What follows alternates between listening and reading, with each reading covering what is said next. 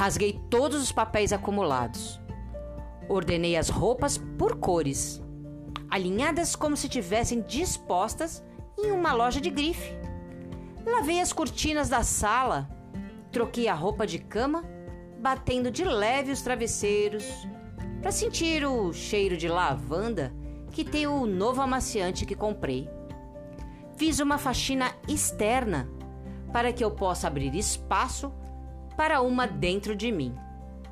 Peguei papel e lápis, me sentei na cama para escrever o que eu quero fazer a partir de hoje. Um sábado de chuva, de céu cinza, cheio de nuvens.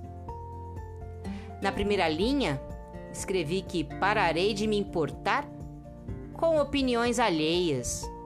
Afinal, o peso das escolhas cairá sobre os meus ombros.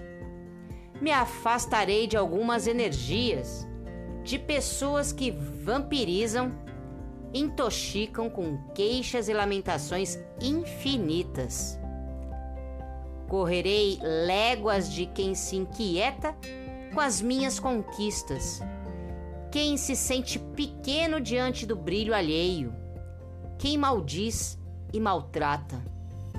Eu estudarei com afinco, lerei com voracidade, como quem consome uma droga após dias de abstinência.